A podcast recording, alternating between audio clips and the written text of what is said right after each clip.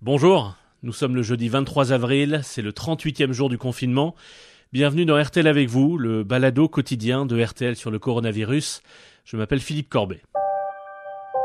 Et aujourd'hui, un épisode spécial auditeur. Alors, on diffuse souvent leurs interventions dans ces euh, RTL avec vous. On les entend surtout dans les différentes éditions spéciales de RTL dès 4h30 avec Julien Cellier dans RTL Petit Matin. Je voudrais vous faire entendre aujourd'hui des, témoignages euh, qui sont diffusés dans une rubrique spécifique qui s'appelle J'ai encore quelque chose à vous dire. En fait, depuis un peu plus de six semaines maintenant, Pascal Pro, dans Les auditeurs à la parole, en début d'après-midi, prend des nouvelles de cinq auditeurs cinq témoins qui représentent d'une certaine manière cinq facettes de cette crise. Et donc on les retrouve jour après jour, semaine après semaine.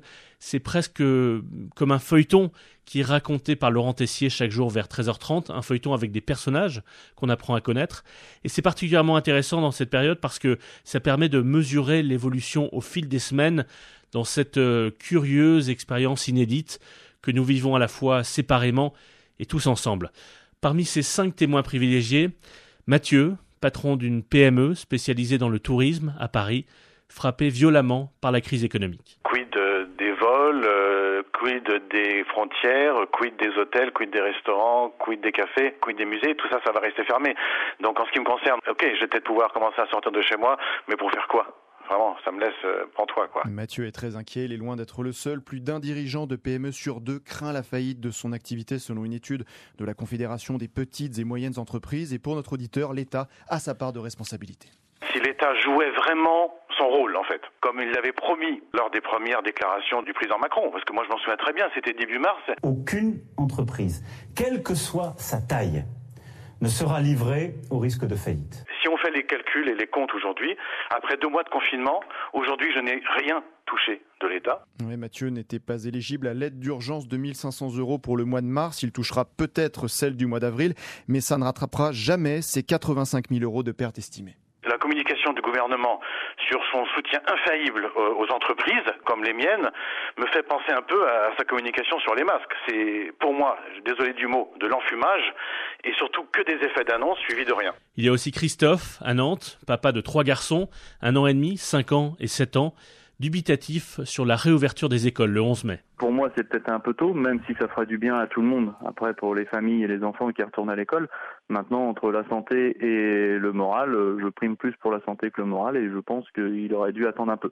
On sait très bien qu'à l'école, les gestes barrières, il n'y en aura quasiment pas, en tout cas entre les élèves. Avec les enseignants, oui, mais entre les élèves, il n'y en, aura pas.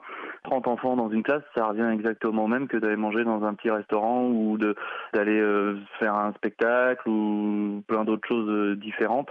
Pour moi, il a surtout ouvert les écoles pour relancer l'économie.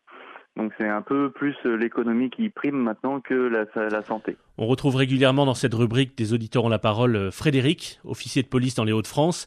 Il est chargé en ce moment de faire respecter les règles du confinement de deux personnes sur un scooter. Aucun des deux n'avait une attestation et surtout, ils étaient très très loin de leur domicile. Tout ça pour aller euh, rendre visite à une copine. Il y a la verbalisation qui se met en route et euh, conducteur euh, nous dit ouvertement qu'on peut le verbaliser autant qu'on veut, c'est pas grave. il continuera à, faire ce qu'il veut. Donc on lui a expliqué quand même que ça faisait plus d'un mois qu'il y avait des règles à respecter pour le confinement et que si tout le monde adoptait son comportement, on ne s'en sortirait jamais. Et eh bien il nous a carrément dit textuellement je m'en fous. Et voilà un comportement hallucinant, dangereux, mais ces deux individus sont loin d'être les seuls. Frédéric nous donne un autre exemple. Euh, nous sommes tombés sur la passagère d'un véhicule qui, pareil, était euh, trop loin de son domicile, qui n'avait pas d'attestation et qui nous a dit ben, Je ne savais pas qu'il fallait une attestation. Donc là, on, on s'est regardé entre collègues et on lui a dit Mais madame, ça fait un mois, plus d'un mois qu'il nous faut une attestation pour sortir. Ah ben je ne le savais pas. Mais je voudrais particulièrement dans ce RTL avec vous vous faire entendre euh, deux femmes, deux auditrices dont nous prenons donc euh, des nouvelles régulièrement. On entendra dans quelques minutes Céline, qui est infirmière libérale près de Strasbourg, donc dans, dans l'œil du cyclone. Mais d'abord Elisabeth, 70 ans. Elle vit seule dans son appartement à Garches dans les Hauts-de-Seine. Elle n'a pas mis un pied dehors depuis le début du confinement car elle est atteinte d'une maladie respiratoire. Fin mars, elle avait eu un petit coup de blues avec l'éloignement de ses proches, ses enfants, ses sept petits-enfants. Et début avril, elle a voulu euh, passer un coup de gueule sur RTL. Oh ben là, je rue un peu dans les brancards parce que j'en ai vraiment assez. Ceux qui s'emballent pour des choses qu'on ne verra pas, Ce n'est même plus de l'ennui, c'est un peu de la révolte. Qu'est-ce que je fais si je tombe malade? Le 15, le machin, le bidule, ou je reste chez moi et je me soigne toute seule. Ça, je peux faire. J'ai passé la phase de l'inquiétude maintenant. Je voudrais juste arriver dans une phase où je puisse être euh, calme et voilà, tout simplement. Et pour les courses, Elisabeth est très au point et a mis en place un système bien efficace avec son fils. Je fais mes courses sur mon portable avec même les marques des produits et je lui transfère. Lui fait mes courses dans un magasin que j'ai à Garches qui connaît parfaitement. On me livre devant la porte. Plus de 15 jours de confinement et cette période a fait réfléchir Elisabeth toute l'année. On reporte sans arrêt des activités, des choses à faire. Là, non, elle a décidé de se lancer. J'ai retrouvé l'écriture, mais l'écriture avec mon stylo à plume sur du papier. J'ai écrit à mes enfants. Je leur dis euh, le bonheur qu'ils m'ont procuré, parce que je crois que quand on part, il faut quand même laisser euh, autre chose que ce qu'on a vécu. Il faut dire à ses enfants qu'on les aime. C'est pas triste, hein, n'est-ce pas? Je vous le dis tout de suite. Qu'ils puissent savoir qu'ils ont eu une mère ou une grand-mère qui les adore, pour qui ils ont été le soleil. J'ai une BPC au stade 4. Tout peut m'arriver n'importe comment.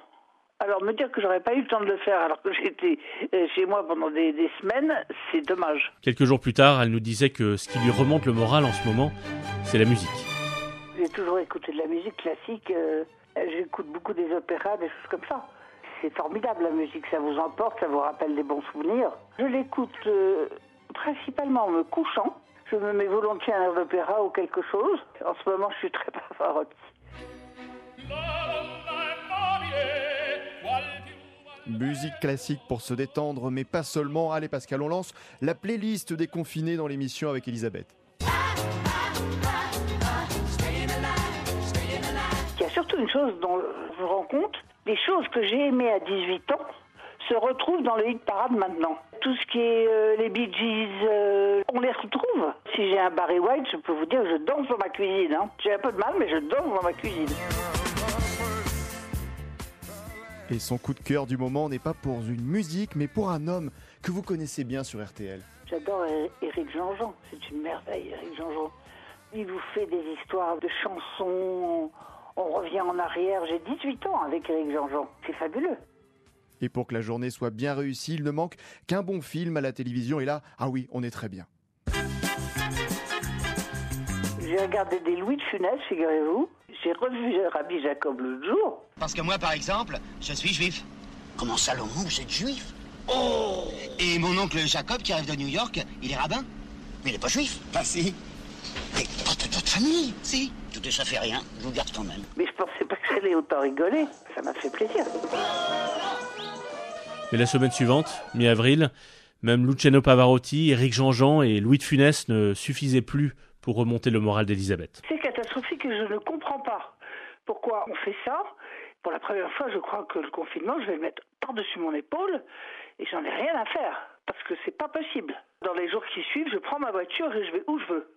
J'attends deux ou trois jours, je prends mon oxygène et je vais me balader. Niet, je n'en peux plus. Un mois seul en permanence, 24 heures sur 24, loin de ses proches, est devenu très difficile pour Elisabeth. Et même s'il y a Internet, le téléphone pour s'appeler, se voir, la solitude au quotidien commence sérieusement à lui peser. J'ai aussi le manque d'enfants, de petits-enfants. Enfin, là, là, je peux pas, là.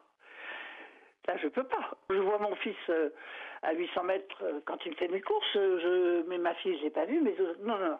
Là, je laisse tomber. C'est surtout, je vous dire, je pense à moi.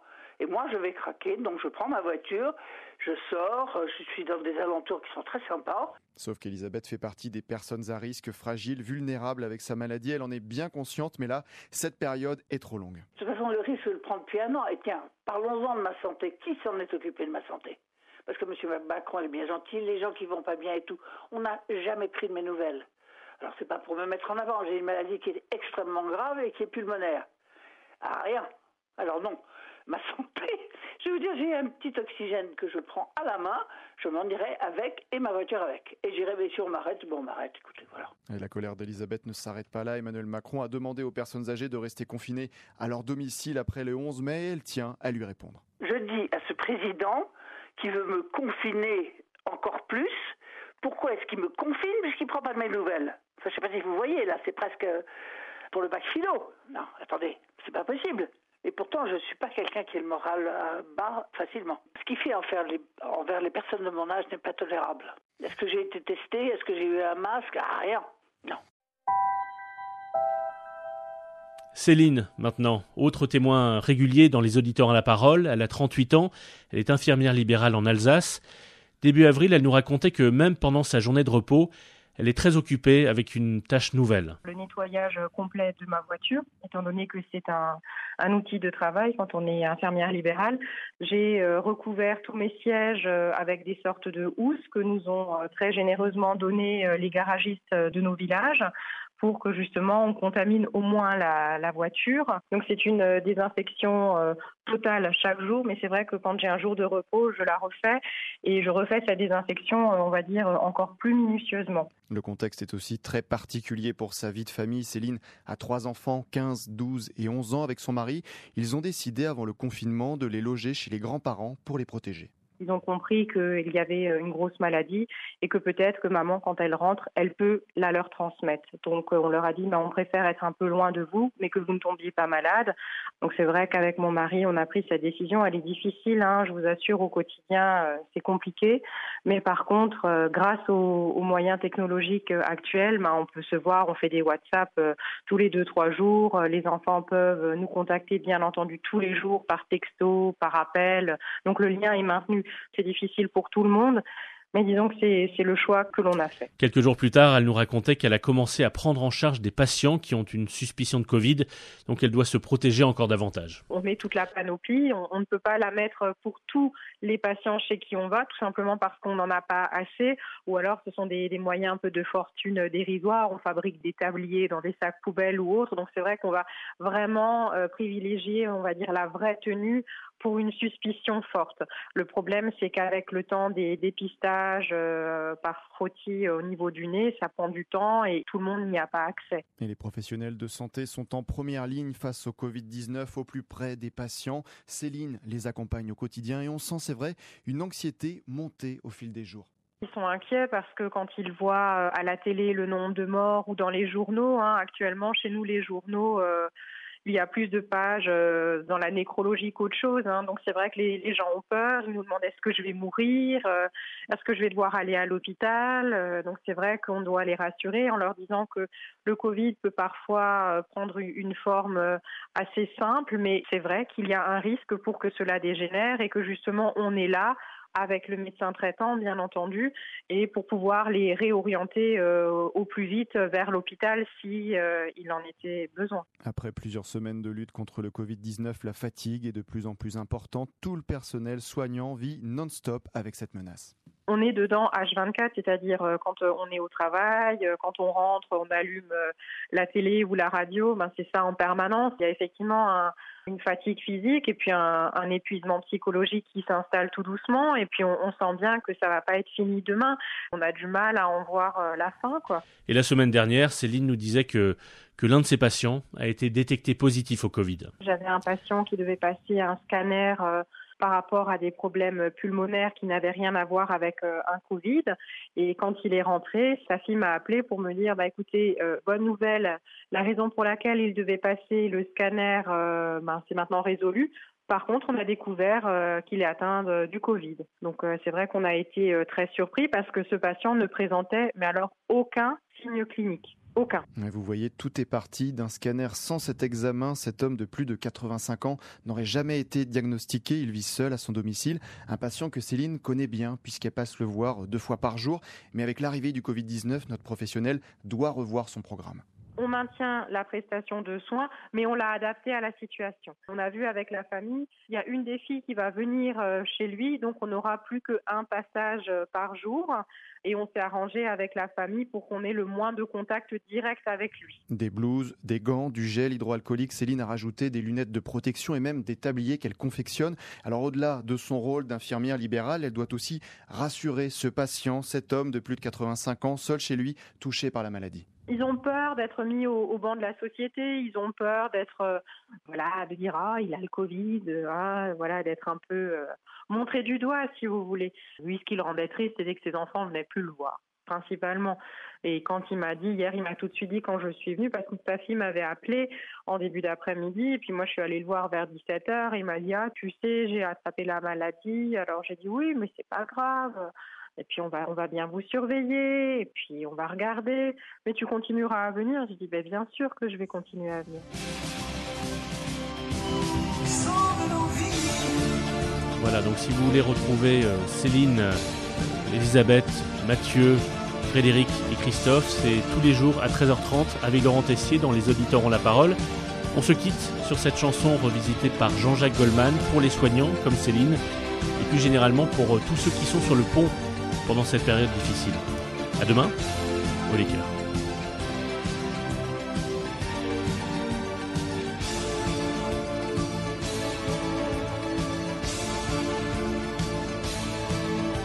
Merci, merci, merci. Merci, merci, merci.